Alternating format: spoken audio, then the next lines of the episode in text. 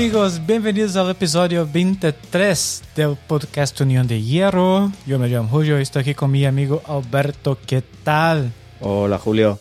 Pues bueno, hoy eh, está el partido todavía caliente porque ha terminado hace, apenas una hora, así que vamos a hablar de él eh, con los datos muy cerca del momento en el que ha terminado. Y muy contentos de la visita que tenemos hoy, un gran amigo de este programa y, con muchas ganas de escucharle también. Sí, estamos aquí con Silvio, el alemán que habla español perfectamente y socio de la Unión. Silvio, bienvenido a la Unión de Hierro nuevamente. ¿Qué tal? Bueno, muchas gracias por la invitación. Bueno, vamos a hablar del empate contra Arminia Bielefeld 0-0. Bueno, pues yo creo que llevo varias semanas diciendo lo mismo y entonces para un poco justificar mis, mis impresiones he buscado los datos de las últimas jornadas y lo que he visto es que en los últimos nueve partidos el Unión o ha marcado un gol o no ha marcado ninguno o ha recibido uno o ninguno, salvo en el partido contra el Augsburg que le metieron dos. ¿Esto qué significa? que es ahora mismo uno de los equipos que mejor defienden de la, de la categoría. Eh, se ha convertido en el tercero detrás de Leipzig y, y, Wolfsburg que menos goles reciben, por lo tanto están haciendo un gran trabajo defensivo. Hoy, salvo una vez, prácticamente la Arminia no se ha acercado a la portería de Lute. Y, pero por otro lado, le está costando muchísimo hacer goles. Creo que la pareja Agonigi-Becker encontró un poco la manera de, generar peligro con esa velocidad y demás. Y bueno, ya lo he comentado varias veces, Poyampalo y Musa son otro tipo de delantero y al equipo le cuesta conectar con ellos. Pero sí que es cierto que hoy con los cambios el equipo ha mejorado, sobre todo Keita Endo ha tenido dos ocasiones clarísimas, que ha sido una pena que no haya podido marcar, pero sí que me ha dado una sensación, al menos hoy, de, de ambición en los últimos 20-25 minutos, que el equipo lo ha intentado, ha tenido sus ocasiones y no ha sido capaz de marcarlas, pero bueno, está en esa línea de, de defender, al menos asegurar el 0-0 y esas tres, cuatro ocasiones claras que ha tenido, pues hay que intentar meter al menos una. Y bueno, también destacar el tremendo golpe que se han dado hoy entre Ryerson y Lute, que por un momento nos hemos asustado todos, el partido ha estado parado como 10 minutos y han seguido jugando, pero en el momento parecía que lo más lógico era que le sustituyeran por precaución. Pero bueno, eh, ambos han terminado el partido y parece que ha sido solo un pequeño susto. Sí, sí, sí. Y, bueno, yo llegué a la conclusión que de que Endo no es Oliver Tsubasa, ¿vale? Porque perdió un gol. perdió un gol clarísimo. Silvio, ¿qué te pareció el partido? Em, pues em, yo em, pues me, he enterado pues a través de, pues, eh, de seguir eh, el partido por algunas aplicaciones, no lo he visto en directo, no lo he visto. Pero sí, me parece que, o sea, leí en alguna parte que los eh, equipos rivales parece que tienen pues lo han aprendido un poco el truco de la unión, algo que les pasó em, en la última temporada también, cuando se jugó muy diferente, o sea, pelotazos largos a Anderson que los defendía y luego o él o eh, la segunda línea eh, tenía ocasiones de marcar. O sea, el juego ha, cambiado mucho, pero otra vez parece que destanca un poco a este nivel de, temporada. Y, bueno, vamos a ver um, si Cruz se, o sea, se vuelve mejor, o sea, vuelve de una lesión y a lo mejor puede dar aún mucho más al equipo. Um, hoy una pena porque también, claro, eh, después de cambiar el entrenador, el Arminia, pues siempre cuesta un poco meterse si tienen otra dinámica y yo creo que eso es lo que se ha visto hoy. Yo te quería hacer una pregunta, Silvio.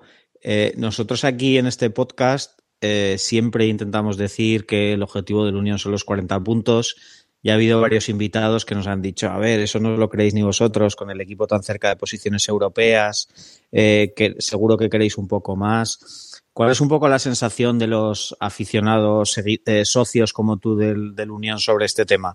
Eh, ¿Se conforman con salvarse tranquilamente o, ya que ahora mismo están séptimos se puede ir un paso más allá y, luchar por algo más? Pues yo creo que divididos.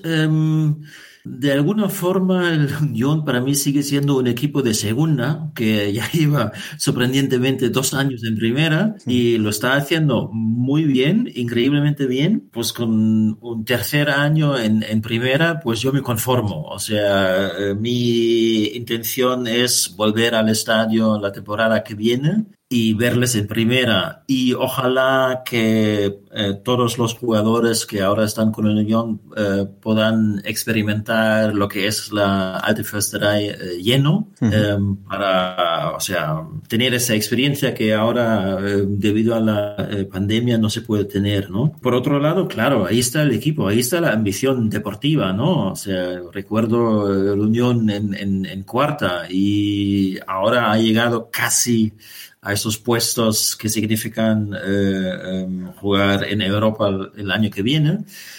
Y yo creo que como eh, deportista se debe de aspirar a hacerlo. O sea, eh, yo creo que esta aspiración es, es, importante y como, como socio, como, como aficionado, Em, pues em, sí hay que luchar por algo y se, dan las, em, pues, las circunstancias, las posibilidades para acercarse más a los puestos europeos. Pues ahora mismo no entiendo muy bien, o sea, estos, eh, estos, esas competiciones europeas lo mismo pasa a, a y a otra gente del club, ¿no? Que luego está eh, la Liga de Campeones, que conocemos todos, la Europa League, y ahora vienen con otro que algo de conferencia, no sé. Bueno, yo creo que el, equipo tranquilo y ojalá vayan sumando y se mantengan vivos y a este nivel para eh, tal vez lograr algo, porque por ejemplo el Gladbach no está, no está bien, o sea, pierde puntos y a lo mejor em, podríamos entrar en estos, em, en estos torneos europeos. Pero veo muchos que dicen estos preeliminatorias en, durante el em, verano y luego pues ahí va mucha energía y ojo con lo que pasó al Frankfurt y otros equipos que luego juegan eh, en Europa y la temporada después, cuando juegan en Europa y a la parte en la Bundesliga se dan cuenta que es difícil manejar estas dos eh, competiciones porque requiere muchos recursos y, digamos, concentración. Estoy entre los dos, o sea, yo contento con, con, mantener la categoría y hacer una buena temporada. Yo creo que ya, mantener, mantener, pues está casi asegurado, pero vamos a ver. Sí, yo soy de los que pienso que, entrar en Europa puede ser un arma de doble filo.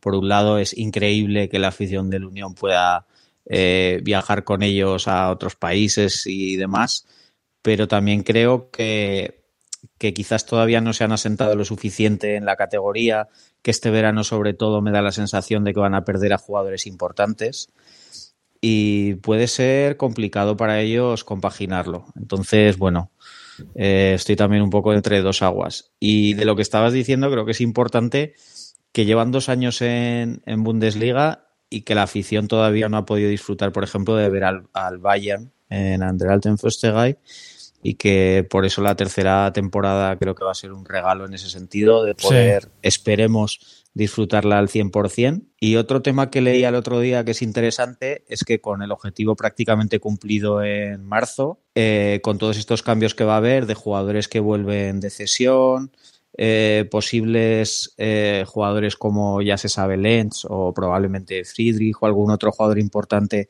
que vaya a un equipo más grande, da la impresión de que Runert, el director deportivo, va a tener más tiempo para planificar lo que es la temporada que viene, ya que, entre comillas, están un poco más tranquilos, ¿no? De que los objetivos de este año están cumplidos. Entonces, bueno, ahora vienen dentro de poco ya los equipos complicados y pues disfrutar cada jornada, pues que pase lo que tenga que pasar, pero sin demasiada presión, ¿no? Es un poco como, como yo lo veo. Yo eh, quería preguntarte, Silvio, eh, bueno, el, Unión sabemos que es un equipo que en los últimos 30 años ha tenido muchas eh, subidas y bajadas, ahora está en el mejor momento de su historia prácticamente, pero ¿cómo fueron tus inicios como socio? ¿En qué época? y un poco esa evolución hasta que, hasta que llegaste a ser socio de ir todas las semanas y demás, pues cómo, ¿Cómo fueron tu, cómo han sido tus etapas siguiendo al equipo? Sí. Pues em, yo me acercaba a la Unión em, hace 20 años casi, em, cuando eh, jugaban eh, sus primeros tres temporadas en, eh, en la segunda.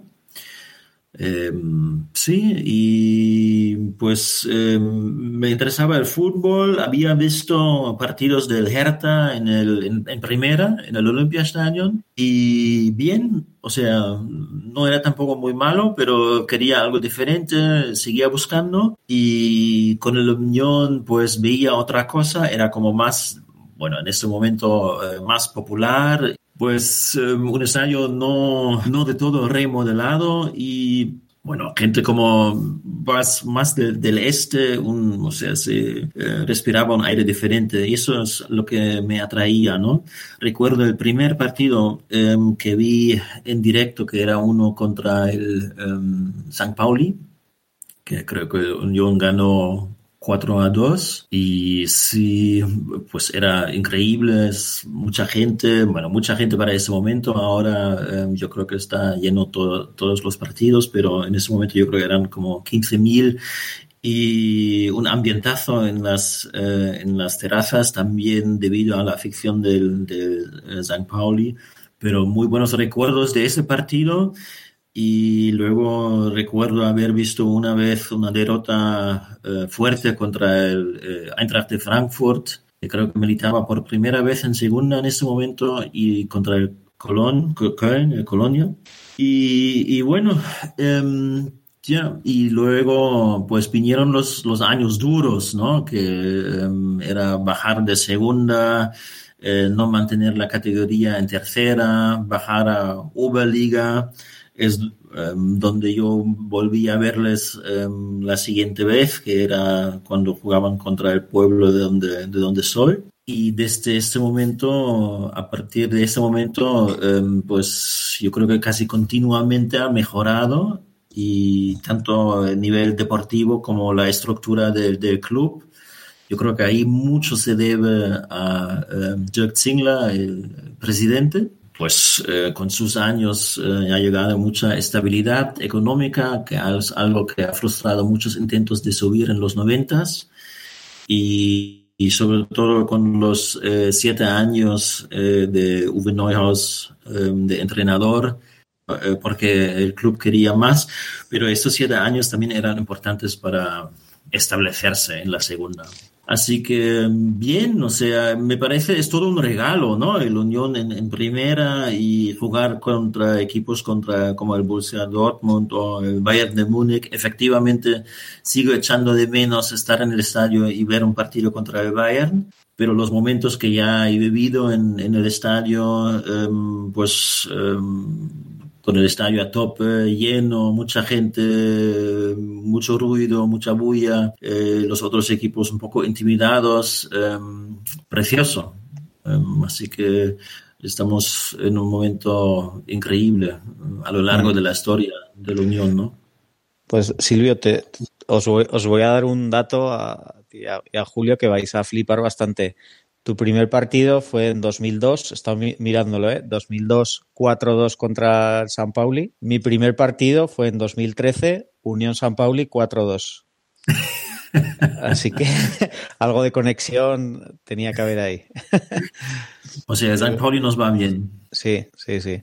No, sobre todo yo en, el momento que fui tenía la sensación de que iba a ser un, un partidazo en las gradas porque también la afición del San Pauli tiene su encanto y, y hace que, el cariño que le coges a la Unión, al estadio y todo lo demás, pues tenga un plus más, ¿no? Así que al menos en mi caso fue una experiencia única. Eh, yo, quería preguntarte eh, un poco cómo era la imagen de la gente cuando estaba en la idea que tenían cuando estaba en segunda división de opciones de ascender, un poco con esta famosa pancarta que decía mierda, vamos a subir eh, ¿Qué pensaba en ese momento la gente? ¿Le, daba miedo, por un lado, que el equipo al subir pues, o se hiciera más mainstream? ¿O, cuál era un poco esta, esta idea de la gente? Pues un poco lo mismo como... Em, como imaginando la, eh, siguiente temporada, ¿no? Algo con eh, sensaciones opuestas o mezcladas, ¿no? Em, yo creo que había esta posibilidad de subir y yo creo que todos lo queríamos, pero lo queríamos como a nuestro, pues era un poco como un chiste, ¿no? Eso de, mierda que vamos a subir, em, pero era también como una forma de, de no tomarse demasiado serio lo que podría significar este cambio pues em, nombrar algo, alguna sensación ahí donde, cuando la gente, donde la gente no sabía exactamente qué nos iba a esperar en primera. Un poco miedo, a lo desconocido, ¿no? En ese, en ese momento. A, a, mí me parece interesante, no sé cuál ha sido tu un poco tu grado de implicación con el club, porque tiene esa parte democrática de que hay una asamblea anual y demás. No sé si es algo en lo que te, te has metido o conoces gente cercana que realmente siente pues que ellos tienen esta capacidad de tomar decisiones o cómo, cómo ves este tema? Sí, um, pues yo creo que para mí el Unión, um, pues las ventajas o lo que veo que, que, que, hace bien el club es la cercanía a la ficción. Y ahí veo más los contactos directos entre los ultras, entre la afición, los miembros y, digamos, la cúpula, Dirk Zingler y su equipo, ¿no? Que por ser él también un hincha antes de ser presidente. Yo creo que desde el principio, desde el comienzo, ha tenido esta, esta relación con parte de la afición y eso se ha mantenido me da la sensación de que cuando haya algo que hablar, se sientan a hablar. O sea, los ultras, eh, los grupos diferentes de la ficción y eh, los representantes del club.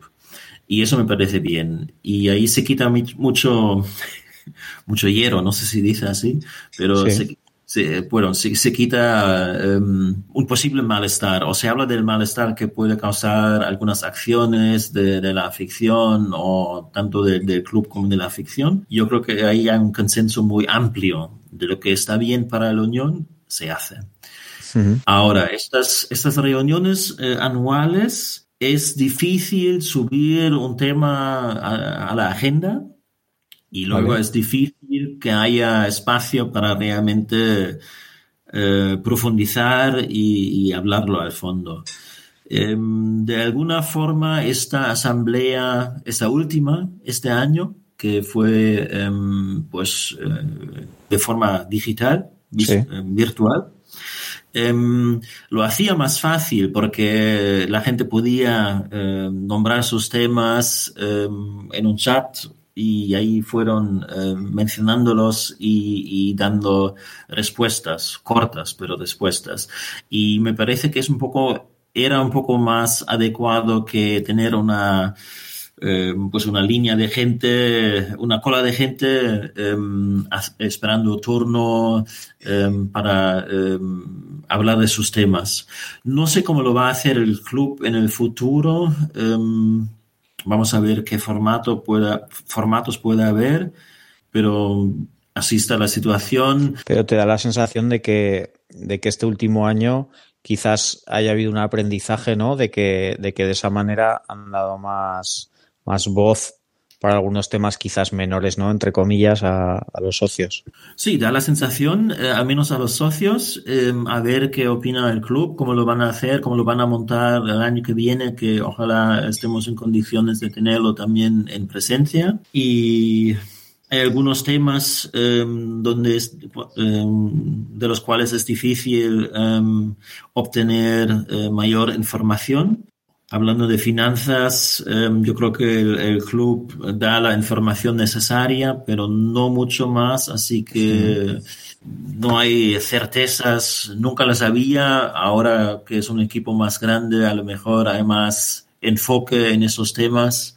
Eh, también por la pandemia, eh, que había clubes eh, en serios problemas y se sospechaba que la Unión también ya, vamos a ver cómo será. Yo creo que es la forma de, de, de actuar de, es, de esta eh, dirección que tiene ahora el Unión. Yo creo que con, mientras estén, eso no va a cambiar.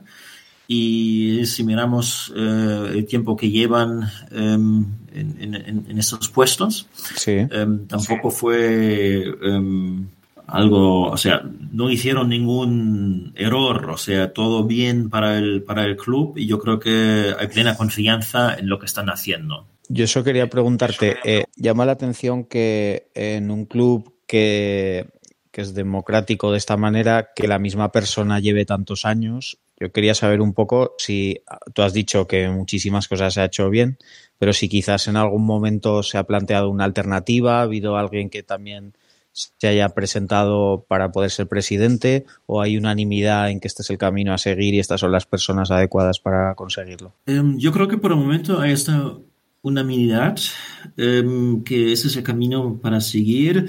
O sea, em, el éxito también es algo que hace que la gente se junta alrededor del, presidente de esta cúpula. Eh, no hay ningún movimiento serio en contra de la política del club. Eh, lo que estamos hablando son matices, son pequeñas cosas, eh, más transparencia, por ejemplo, en algunas en algunos datos o decisiones pero en general em, la afición está, yo creo que muy unido y muy convencido de que eh, Dirk Zingler y su equipo lo están haciendo bien. Y mientras sigamos así, eh, los números de, de, de, socios, por ejemplo, que ha aumentado muchísimo en los últimos años, eh, pues todos ahora estos años en primera y la aspiración a más, tal vez también llegar más lejos en la Copa Alemana, Em, pues vamos a ver, em, pero por el momento el camino no está terminado de ninguna forma em, y me puedo imaginar que Dirk Zingler seguirá siendo presidente de la Unión durante un rato más, un buen rato más. Y, cambiando un poco de tema, bueno, lo hemos hablado antes de, empezar.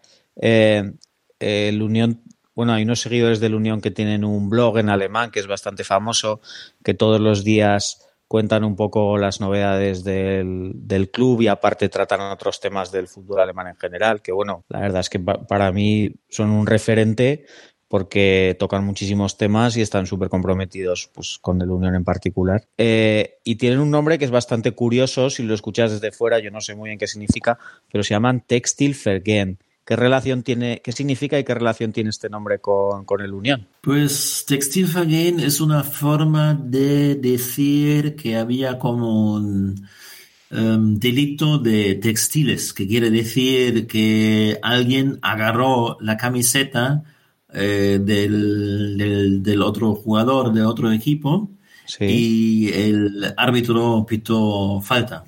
Vale. O sea, es una forma Em, no sé si es antigua, pero también en alemán suena un poco raro. O sea, no es una palabra... Em, sí, es como decir agarrón, pero que es tirón de la camiseta o algo así, ¿no? Exacto, exacto. Um, sí, no se usa mucho, sí, pero es lo que significa. Y también para mí es un referente, sobre todo en estos meses, ya va, ya es más un año, más que un año que vivimos en la eh, en la pandemia. Para mí es súper importante eh, tener su opinión em, y, digamos, la colección de noticias de la Unión y más allá, como tú dices, Alberto, eh, que hacen, que dan cada día. O sea, es el medio de comunicación que con más frecuencia em, leo. Y, y, bueno, ahora que acabas de comentar lo de la pandemia, eh, cómo está el tema en, Alemania y en concreto en Berlín. Pues em, por un lado em, hay em, ahora una apertura. por ejemplo, mi hijo puede volver a la guardería la semana que viene. Por primera vez desde hace, bueno, desde diciembre. Y sea, la cosa pinta, por un lado, pinta bien, porque los números efectivamente bajaron, pero yo creo que nos encontramos entre la segunda y la tercera ola y, em, pues por la mutación británica o tal vez otras también, em, me temo que habrá una tercera ola y vamos a ver cómo nos afecta a todos. Em, yo creo que em, lamentablemente esta temporada no vamos a poder volver al estadio, o sea, lo dudo seriamente. Y ojalá, em, pues no sé, para, bueno, septiembre eh, estamos en otro momento muy diferente y con mucha gente ya vacunada y a lo mejor es el momento para volver al estadio que em, estoy deseando em, que, llegue pronto. ¿no? Fue muy, fue muy gracioso el, el día que fuiste al estadio cuando todavía podía ir un pequeño porcentaje de aficionados y me dijiste, no voy tanto como seguidor, sino casi como un inspector, entre comillas, para ver cómo se están haciendo las cosas respecto a la pandemia y me fuiste comentando y lo cierto es que dijiste que, en ese momento las cosas se estaban haciendo muy bien respecto a lo que se pedía, ¿no? Lo que pasa es que llegó un momento que los números crecieron tanto en Alemania que empezaron a prohibir ir a los estadios. Sí, exacto. Era contra el eh, Freiburg, el Friburgo, eh, creo que en noviembre o eh, octubre. Y em, pues el, concepto como tal me convenció. Em, en ningún momento me estuve acercando a la gente, o sea, siempre había esa distancia eh, que se debía mantener. Em, era el primer, eran tres partidos eh, que se podía jugar, o el Unión podía jugar con, con una parte de la afición en el estadio, y eso era el último, y el único sin cantos, ni gritos, ni nada, y era una experiencia muy extraña porque en vez de gritar Aidan Unión, pues lo, estuvimos eh, aplaudiendo así con... Y muy raro, em, y no era lo mismo como estar en un estadio lleno y, apoyar... Em, pues digamos, a muerte al equipo. Era algo, me sentía como un experimento eh, em, de, de pandemia, ¿no? Bueno, y por, por acabar, siempre que viene gente que vive en Berlín o tiene alguna relación con la ciudad, le preguntamos dos o tres consejos de, de sitios que le gusta, ya sea pues para hacer alguna visita, algún restaurante o cuáles son tus, tus secretos de, de Berlín. Mis secretos. Um, Yo recuerdo que cuando estuvimos allí, que, que, el, día, el día de antes de vernos te escribí y me dijiste, estoy en un, en un restaurante vasco por tal barrio y te dije Loneguín y, y justo era ese que ya había ido varias veces, pero, pero eso por, por saber un poco qué sitios te gusta, si ir con la familia o, ibas antes cuando salían más. Em, sí, pues eh, lo que hago aquí es em, pues eh, vida de familia y, y, si no hago vida de familia pues igual salgo en el barrio en Friedrichshain que aquí cada barrio tiene como su, su propia onda, su propia, su propio, su propia atmósfera. Y pues en, el, en, en Friedrichshain, ahí está el Boxhagner-Platz, el Boxing, eh, donde durante el fin de semana hacen un mercado, bueno, el sábado mercado así de verduras y frutas y el domingo de segunda mano. Y em, ahora también por la pandemia, al menos el mercado de sábado se abrió a, los, a las eh, calles alrededor, o sea, hay más espacio. Em, y es súper chulo estar ahí. Y bueno, em, luego hablando de parques, pues o el Volkspark Friedrichshain o el Treptower Park, es creo que el parque más grande de, de, Berlín, eso, eso molan.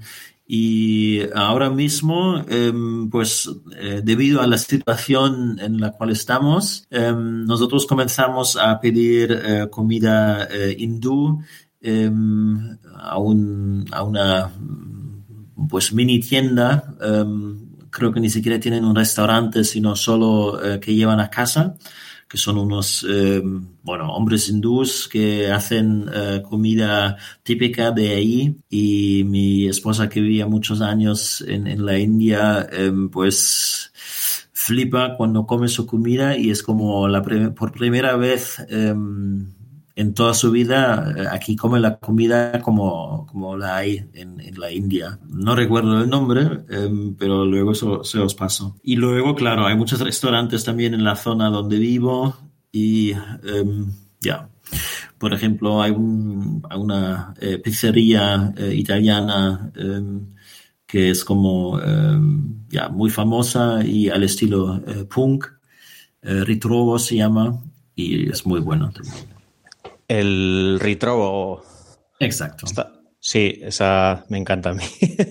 sí, a mí Sí, ese sitio llevé a, un par de amigos de, España y, lo fliparon sobre todo eso con las banderas que tiene, las pintadas, las paredes y aparte que luego la pizza está buenísima.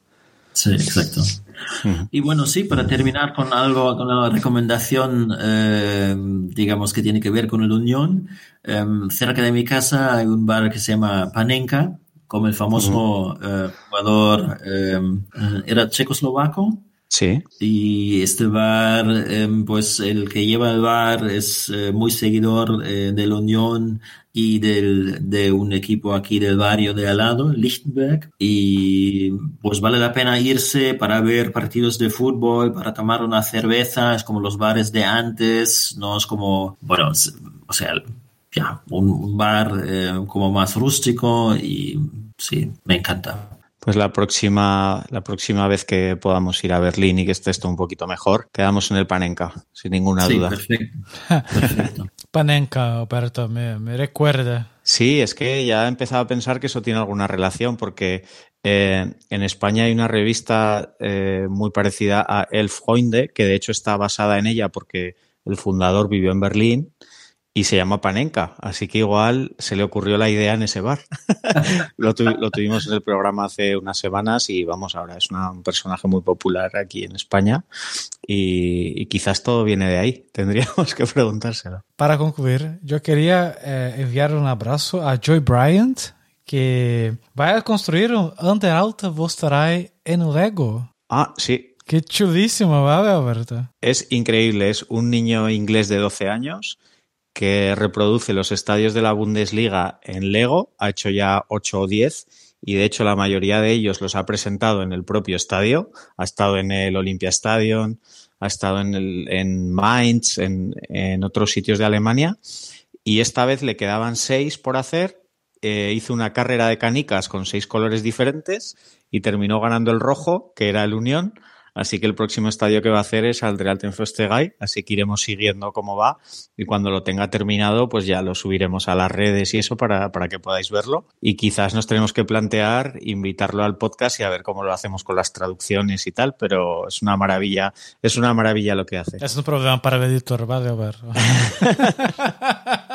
Vi que hizo el Olympia Stadium, ¿no? Y la verdad es que se, se pareció mucho, ¿eh? Sí, sí. Decía eh, medio de broma, veremos si lo hace así, que estaba buscando cómo hacer los, los árboles del bosque. Bueno, bueno chicos, eh, muchas gracias. Muchas gracias Alberto, muchas gracias Silvio. Hasta la semana que viene, muchas gracias Silvio. Bueno, gracias a vosotros y ya, que estéis bien y Aizen y eh, vamos a ver qué nos trae la temporada todavía. Sí, Aizen bye bye, chao. Bueno chicos, adiós.